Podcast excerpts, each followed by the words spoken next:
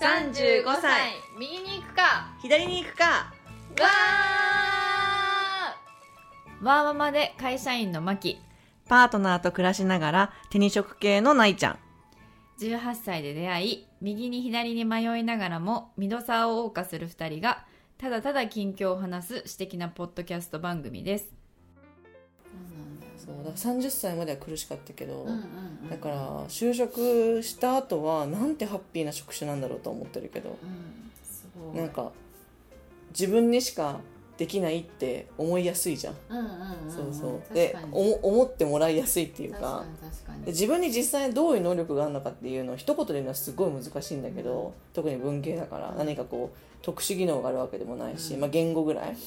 だからなんか例えば今私がこう企業にあの再就職しようと思って就職活動しますじゃあその自分のこうなんていうのスペックとか、うんうんいかに優れてるかっていうのを述べてくださいって言われた言われたら多分結構それはそれで難しいんだけあーど、んんそう何が優れてるかってなんか分かりにくいけど、確かにねでもなんか企業の人と話したらあ意外に自分優れてるんだなって思う時もあるわけようん例えばその銀杏のコンサルやった時に、うん意外に今までやってきたことがこういういわゆるこう会社員でもできるようなことにも直結するなとか、うんうんうんっていうのは分かりやすかったりするけど、うんでもそれやっぱ実際やってから気づいたっていうのもあるから。そうだよねそそううだよねだうんから今までこう自分がやってきたことが当たり前すぎて自分にとってはそれ比較したことないから一般企業のこう働き方とわかるわかるそうだから自分にとって何がこう特殊スキルなのかが分かりにくかったりはねするよね、うんうんうんそうそそううそうでも意外に何でも結構特殊なんだなと思うけどいやでも結局さなんて言うんだろうななんかどんな分野にこうだってさ80歳からプログラマーとかいたりもするし、うんなんかそのそのこうやる気というかさやる気となんかこう、まあ、き基本的なその能力の高さっていうかのもあると思うんだけれども、でもな全てのことにこうそのモチベーションとかやる気が一番こうあって、でその能力もまあそれなりにあったら、うんなんか何でもできると思うんだけどね、まあそりゃ そう言ってしまそりえばゃそうそうそう、うん、何でもねだから確かにまあなのでそうだよねでもなえちゃんのその仕事はさ割とその最初さその仕事にするって思った時そんなこう働き方のところまでさイメージできてなかったじゃんこんなにいい働き方なんだっていう、うんだからそこはすごくこう良かったよね結果的によかった、ねでなんか大学じゃない選択をししたっていうのが大学院生の時は多分想像ついてないとうん思うう、んうんなんでかっていうと本当失礼な話下に見てたから研究所勤務っていうのをあーそうなんだ会社員だと思ってたの研究所勤務の研究者って、で大学の教員が研究者だと思ってたわうんうけんうよん、うんうんうんイメージだよ本当にまあ自ね分にも、が持ってるうんね、うんうんでも結果今研大学の教員もやって研究所も勤務して思ったのは研究所勤務の方が圧倒的に自由うんうんうんうんそう雑務雑務ももないしねないし、そうそうそうまあその分いろいろねこうやんなきゃいけない他の業務とかあったりするかもしれないけど要はその私が見えてなかった教員像ってのがあって教員はやっぱりサービス業なんだよね、うんうんうんサービス業ってことは、教育サービスだよそねうそう時間に拘束されるんですかなり、うんうんうんうんでそれは全然違うよねあそれがやっぱ研究者大学の教員は研究者でもあり教育者でもあるのよ、ーうんうんうん教育をやってるからだかうらんサービス業なんだよ、教育の部分は、研究者の部分は多分その自営業うんうんうんであの研究所勤務の場合はその会社員かつ研究者なんだようんね、うんうんで会社員の部分と研究者の部分が合わせ持ってるから研究者の部分は自営みたいなで会社員の部分はまあその事務処理とかだから、うんうんまあ、それはどこにいたってできるっていうかさ、うんうんだからそんなに拘束されないうんうんうんっていう感じのイメージうんうんうんがあってでもその分そのペーパーワークとかあったりとかこう報告書をね、うんうんこう多く作んなきゃいけないとかはあるけど、でもそれは私だとその負担じゃないなぜかというと時間拘束がないからうーんでもさそれさ私は分かんないのはその研究業界なんかいわゆるの、うんからの見られ方としてはどうなのなえちゃんのそのもともと持ってたイメージと、例えばなえちゃんのやってる今研究分野、うんうんで、なりちゃんは会社員兼うん研究者ですと、で当然大学の教授兼研究者、うん教育者兼いるわけじゃんか、じゃあ2人が同じ学会で、なんかこうこう評価される時に、まあ、もちろん研究内容で評価はされると思うんだけれども、その他の人から見た時にその2人っていうのははいはいはいどうやって見えてんのっていう業界の中では。ううんん私もそれを最初大学院生の時には何も知識ないから、うん結構多分見てたと思うの、うんだけどこの業界にもう仕事としてうん始まってから思うことはやっぱ私の今私がいる研究所はかなり日本の中では知名度が高いわけよ、うんうんうん、でしかも私が所属してる学会の中でも知名度が高いのでいい研究者がいるっていう知名度が高いわけ、うんだからなんか逆に言うとその3 40代50代の時にリクルーティングに合うわけよ大学側からの、うんうんうんうんだからそのぐらいあのいい研究者が揃ってるってイメージがあるから、うんうんそこのなんていうのあのネガティブな要素は今のところない日本では、うんただ海外での知名度はないわけあーだから海外の大学の教授にインタビューしたいってなった時に、はいはいはいお前は何者だって感じが始まるの、あーやっぱ、りどんなレベルの大学だろうとうんも、うんもうユニバーシティのファカルティって言ったらもう絶対に何もなんていうのあの偏見なくあってくれる、うんうんうんけどあのやっぱリサーチインスティテュートのリサーチャーだって言ったらどういう人ってなるわけよああなたは何をやってるのみたいはなははそうそうってなるからブランドがないブランドがないねその海外に対してはねで特に私なんで海外を相手にするような研究をやってるからその時にちょっと孫つくことはあるのよでも私はそれを結構経験したからこの3年間ぐらいで調査行ってる時に、うんうんでだから私があげればいいやって思ったうの、んうっんうんていう考えになって、うんうん例えばアメリカだったりその台湾とか中国とかその他のアジアの国とかに対してブランドを売っていくうんうんうんここにはこんなに素晴らしい研究所が日本にはあってでなんていうのあのコラボレーションもできるしみたいなことをこっちから発信していけばいいからなんかそういうあのなんていうの発想の転換っていうか、んうんうんうんでそそういうのもあって結構そのアメリカの私がもともといた大学と提携を結ぼうみたいなことを私も頑張ってて、うんそこを結べたら多分一気に知名度が上がるから、うんうんうんその提携先の大学はビッグネームだから、うんうんうんうんそうそうそうだからそこをこう結構頑張れば、まあ、自分にとってもプラスなんじゃないみたいな、うんうんうんもちろん研究所にとってもプラスだけど、うんうんうんっていう風なねことをやってったりしてだから別にそれはなんか単純にネガティブでぐちぐち言っててもしょうがないかなみたういんな、うんうんうんうんそっかそっかそうでもやっぱり今のこの瞬間だけを聞き取るとやっぱりそういうこう違いっていうのはあるあるあるあるってことだよねでもまあ言うてもさ論文を書いて投稿しした時に読むじゃんうんその時のその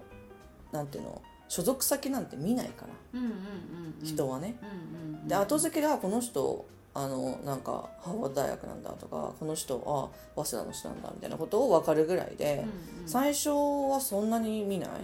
やっぱり雑誌名と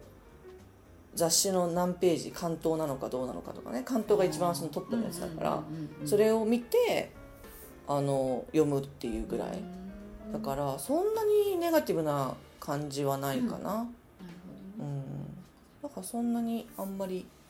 気にし気にしてないしもうそれ以上に今 QOL が高いからうんそっちの方が大事うんうんうでそんななんか超有名な研究者になりたいとか思ってるわけじゃないからさ、うんうんうんうん自分のこう知的好奇心の多くままにやりたいことをやってでそれで生活できるなんてハッピーじゃんみたいなそんな感じだよねそう一人でやってますし じゃあ今まさにその研究費あの政府が持ってるあの科研費ってのがあって、うんまあ、研究者は誰でも知ってうるん研究費なんだけどその科研費の申請書を書かなきゃいけないのよ8月の末までに、うんまあそれだよねまずはねそれ8月末かそうそれをもうちょいじゃんもうあだからもうもうほとんど書き終わってるんだけど、うんうんうんうん例のごとくはいはい9月1日に研究所締め切りで多分本ちゃんの締め切りは9月の末頃な末ぐらいなんだけどその1日からその研究所の職員の人がご自宅にチェックをしてくれてみたいな、うんうんうんでフィードバックをもらってもう一回修正して出すみたいなそういう工程があるからでもまあこっちはそのなんていうの研究のその計画書をうん書かなきゃいけないからさ、うんうんうんうんそうそうそうだからそれをちょっとやってるけどでも当初これをやりたかったなって思ったのはあったんだけどちょっとそれは今の今の段階では難しいなと思ったからちょっと元に戻してもうとりあえずこれで出そうみたいなだ出さないってことが一番悪いことだから、うんうん出したら可能性はあるから、うんうんうんうんそうそうとりあえず出して、まあ、あとは、ね、受かれば万々歳だけど受かんなくてもまあそれなりに身の振り方を考えて、うんうんうんまあ、いろんな口はあるから、うんその政府のだけじゃなくって、うんまあ、取れなかったら民間にちょっと出そうとか考えればいいかなっていう、うんんんんそういう感じですね、今はねうんそういう生き方だから自分のなんていうの収入は自分で取ってくるっていうんううんうんうんタイプの働き方ね、うんうんうん別にそこがお給料になってるわけじゃ全然ないんだけど、うんうんうんうん結局それをを取ってこれる人材だからそこにいられるっていうのがあるから、うんうんうんそうそう、なるほどねそっまかあ、それもそれである意味厳しい世界ではあるんだけいどやそうだよねそうそうそうなるほどねいやでも本当そういうのをさ多分大学時代学生でその研究者とかを目指してる人たちって、なんかこうその時点ではないちゃんも今のこう想像ができてなかったできてなかったイメージなかったじゃんかなんかそういうの教えてあげられればいいよねもうちょっとねうんうん、いやうん本当それは思うねだからなんかまあ時々そういうシンクタンクの働き方みたいなのをあ話してくれとかって言われて、まあ危機として私は話すけーど、うんうん、とは思うし特にうちの研究所はその修卒採用その所属の研究所の中で育成していきましょうっていうのも始めてて、うんまあ、それはかつてあったんだよねうん数十年前に。うんうんだからそれで入ってきてる人も中にはいるわけ、うん生え抜きでそれでうん博士号も中で取ってみたいな。で10年間が15年間ぐらいはもう PhD のみってなって、うんもう少しその専門職の強いリサーチ者リサーチインスチュートにしていきましょうみたいな時期があって、ででもそうするとやっぱり実力者が入ってくるのはいいんだけうんど、うんその分引き抜きにも合うわけよあでそれでしかもこう育て上げられてるわけじゃないから、うんその愛着心みたいなのはないんだよね、はいはいはいはいだから本当ステップとしてーうん使われるっていうかまあそれも一つなんだけど、うん私もそうなるかもしれないしさ、うんうでそれで結構こう取ったけど流出っていう流出率がすごく高くて、うんやっぱりこうなんていうの生え抜きを育てなきゃいけないよねっていうので、うんそのダブルになったんだよねへー PhD も取りますはいはいだけどマスターからも入ってくださいみたいな、うんうんうんうんまあ、それぞれ枠はそんなに毎年多いわけじゃないけど、うん取っていてしかももう世界規模で取ってるから、うんうんうんあの英語しか話せない人とかもいるしそうそうそうそうだからね、うん、そういう感じでだから本当にでも最初は結構戸惑いはあったけど私が結構 PhD で取りますの最後の世代でその下からマスターの人も入ってきたの、うんうんえでもなんか同じ枠っていうのはちょっと気分は良くないみたいな、うんうんだってその苦労が違うから、うんやっぱりそのいや闇期って博士課程だから、うん私の中でうんあれクリアしなくって単純になんか研究楽しいの段階で入ってこられるのみたいな、はいはいでそれは自分を投影してるだけなんだけど、はいはいはいそうじゃない子もいっぱいいるはずなそのうだに、よねでもまあ中に入ったらやっぱある程度の区分けはあるし、うんやっぱり PhD で入ってきた人にはそれなりのこう専門職だよねっていうもう一人前の大人っていうふうに見てくれるうんけどやっぱりマスターの子たちは育てなきゃっていうふうに上のあの先輩研究者の人見てるから、まあ、それは全然違うなってのも中に入ってから気づくし給給与体系も違うし、へえんかそういう研究所の採用もさ普通の一般企業の採用みたいな感じで新卒と中途の割合どうするとかさうん、なんか似てるねあそうそうそうそう観点がすそごくうかもねそうかもね新卒ねやっぱり新卒を取る取らない会社とかも普通にいるからさうんうんうんうん即戦力だけで求めてで新卒ってめっちゃコストかかるしだけどやっぱりこうカルチャーを生みつけられるみたいなそうそうそうそうそう忠誠心みたいなところをね、で私中途だけどめっちゃ忠誠心あるけどねだからなんか私がさそういうあのこういうのどうですかっていうの案を持ってったわけよ、うんその事務方の人に。で事務方の人でもこう完全に事務っていう人もいるいるけどあの橋渡し的な職種の人もいるのうんね、でそういう人は往々にしてあの学位を持ってる人が多いわけよ修士だったりうん博士だったり、うんうんだけどそのなんていうの研究所のそのなんていうの発展のために、その事務方をやってるっていう感じの人なのね。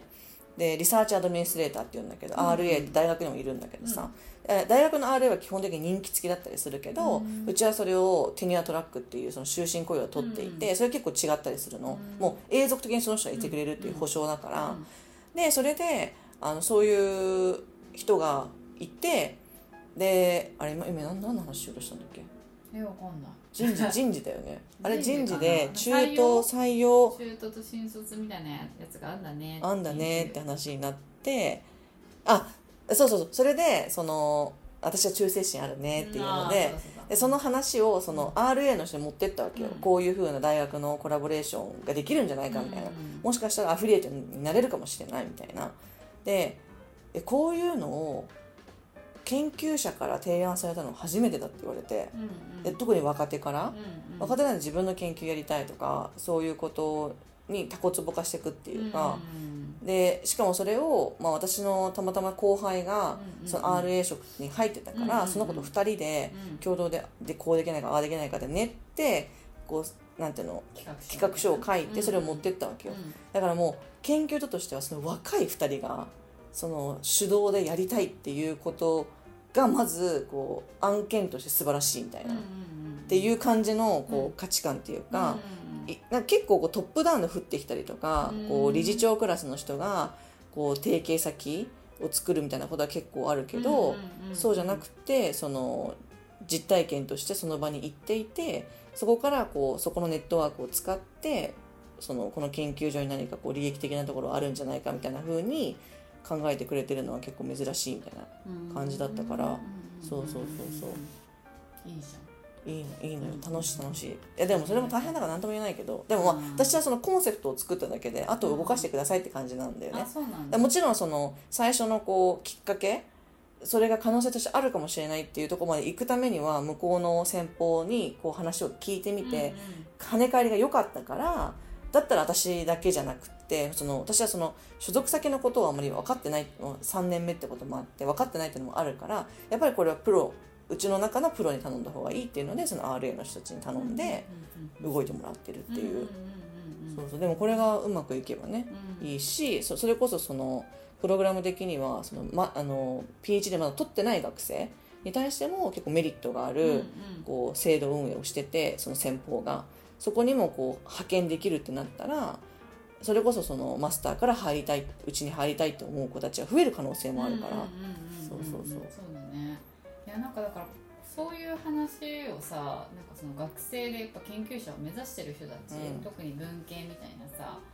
に聞かせてあげたいよねこういう話を、まあそうねこのフォロワーうちのうちらのラジオのフォロワーってさなんか一応そういうこうポッドキャストやってる方とかはいるけれどさ、あんまりそこに届い届いてるのかなと思ってでもなんかそもそもやっぱりさ、うんポッドキャストを聞いてるっていうのが少ないんだろうなって思う、そっかそっかそうそううんポッドキャスト自体のマス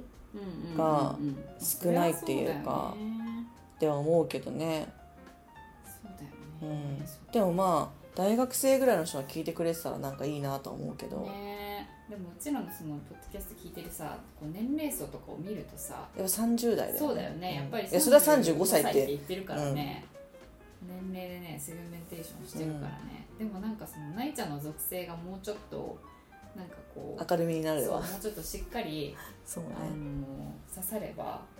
聞いてくれる人が増える可能性もあるねキャリアパスとしてそうね特にさしかもさらに女性のしかも研究者しかも文系とかってさ、うんだいぶさだいぶ狭まるね狭まってでも狭まるけれどもなかなかそのつながりとかその相談先とかそうねネットワークがあるかって言ったら多分ないじゃん、うんマイノリティすぎて、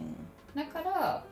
なんかまあでもそういう人たちってわざわざこんな環境でマイノリティを自分で選んでるくらいだから相当なんて言うんだろうな自分の考え方とか行動力もあるからその人にすごいこうネットワークが欲しくてとか相談したいとかあんまりニーズがないかもしんいれなやいけどあると思あるかなういやなんか特にマスターの子はあるんじゃないかなと思ううよーんその、まあ、PhD まで行っちゃうともう一種一種なんかなんか人生諦めたみたいな感じになってるからでもあとはなるようになれみたいな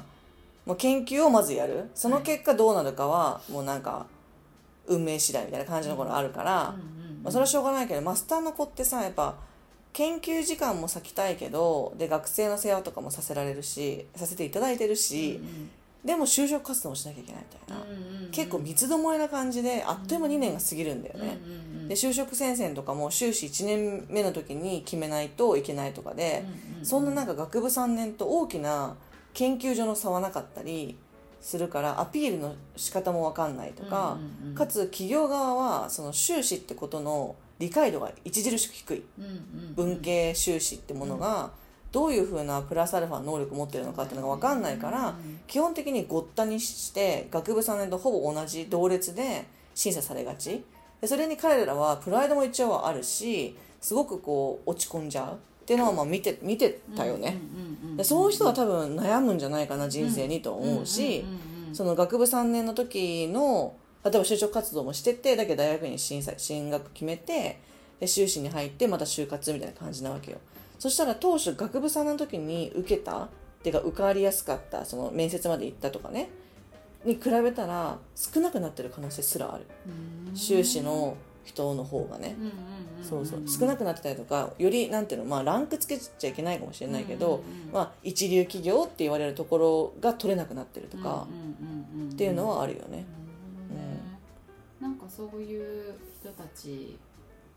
をこうサポートできるというかさ、うんまあ、私は就職活動しないからサポートはできないんですけあどーそっかそっかでもまあなんかこういう道もあるよみたいなそうのだよはねそうだよねそうこういう言い方とかねうんうんうんうんうん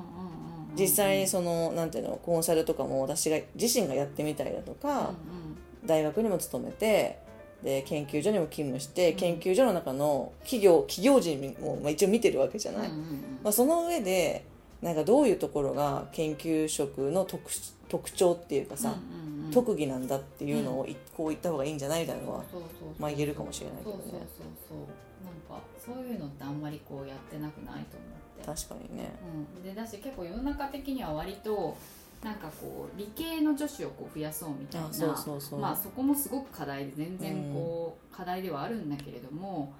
で割とそっちにこうフォーカスしてるからさ、でもあの女性って割と文系に今のところこううん行くならさ、博士とかあのさらに PhD 行くならそっちに進む人の方うんが割合的に多分多いじゃんか、だからその今いる人たちとか向けへのケアみうたいなさ。んそうね、うんっていうかなんかそもそもなんか理系女子が少ないとかって言うじゃん、うん多分それは理系っていうこう大きな母体うんで少ないっていうのが問題だと思思うんだよねそれは本当事実だと思うし、でもね文系でもねあの少ないとことものすごい多いとこで二極化してると思うのよ、うんその研究女子のけん女性研究者って、うんうんうんそれは文学なぜかじゃない文学研究とかはすごく女性が多い、うんだけど私みたいな政治学とか、うあと歴史とか、うん結構ハードなんものって女性少ないのようんだからなんかそこは結構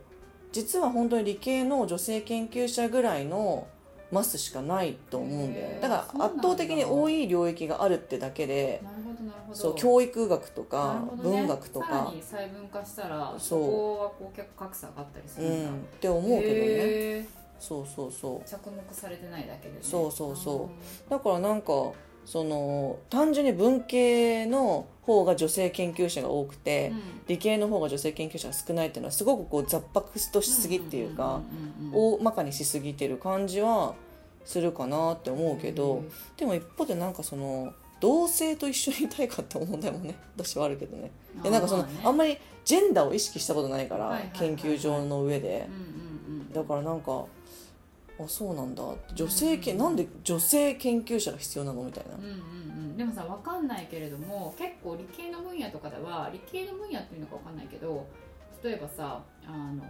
まあ、結構バイアスがあって、その研究者がやっぱりこれまで男性が多かったから、なんかその何その実験する時に男性の模型をこうベースにいろんな実験をあーして実は女性だったらこういうところも気にしなきゃいけなかったんだけれども、盲点があったとかさあーそういうことにつながってますっていうのがあった時にあのそういうのって文系で例えばないあの政治学とか歴史学とかで今少ないって言ってる時うに、ん男性が研究者だったらこういう結論とかこういうアプローチだったけれども、うん女性だったらこういうアプローチとか実はこういうところが漏れてたとかさうん見方が違うとか、うんあったりするんだろうかね差が。な今のところ私が見てる感じだよ、うんうんまあ、本当に一事例だと思って聞いてほしいんだけはいはどなんか女性の研究者が入ることによって思想的になんか偏るっていうのを見るよくなんか要はね女性の研究者が政治学の中で入るときにまああの私じゃないけど、まあ、数少ないね人だとは思いますがジェンダーをやる人って結構多いのよあー女性政治家がなぜ少ないのかとかはいね、はいはいはいやっぱりねそうでも自分のこう実体験そう実体験とか、そうそうそれは大事だし、研究上は、だけどどそれと研究がごったにしちゃう人って結構いるのよ、でもう女性政治家がいるべきだってはいはいいはうい結論からその話がスタートしてる、あーなるほどねでもなんでいるべきって言えるのかをまず検証しなきゃいけないし、紐解かなきゃいけないのにそこは紐解かないっうんうんうん、っていうねだから本当なんかこううがったそのサンプリングがすごくバイアスかかってるんじゃないのって私は逆に思っちゃうから、女性だけどそういう研究見た時には「えなんでそもそもそうそういう前提なんですか?」みたいな「それはどこから出てきてるんですかうんうんうんどうやって科学的に証明されてるんですか?」ってことを言うとちょっとピリッとはするけど、でもそれが科学じゃないって私は思うんだけど、そうだだから私はそういうスタンスだからあんまりそのジェンダーってものを研究に感じないのかもしれないけど、なんか女性研究者がやる女性研究がこう本当にバランス感覚のいい人じゃないとこう難しそうだなってのは思うかな。そうだからそれがうまくできてない人をただ見るから特に学生さんで、そうそうそうその思想とかイデオロギーだけものすごい強くてなんかそれとこう実証が結びついてないっていうね感じ、だからそういうなんか理系みたいに確かにその男性脳からするとそのなんていうのサンプルが全部だ男性だったとか、うんもう実際ありそうな話だし、まあ、そういう面では女性研究者がいた方がバランスよくできるっていうのはまあ確かにそうなんだけど、でもなんかねどうなんだろうねわかんないけど今日はここまでご意見ご感想は35右左アットマーク gmail.com までお待ちしています35は数字の35右左はアルファベットで右左ですインスタも同じく35右左でやっていますエピソードに合う写真を、えー掲載していますのでぜひ見つけに来てくださいいいねと思ったらいいねを押してもらってメッセージを送りたいなと思ったらインスタのコメントやダイレクトメッセージ G メールまでお寄せください。お待ちしてます。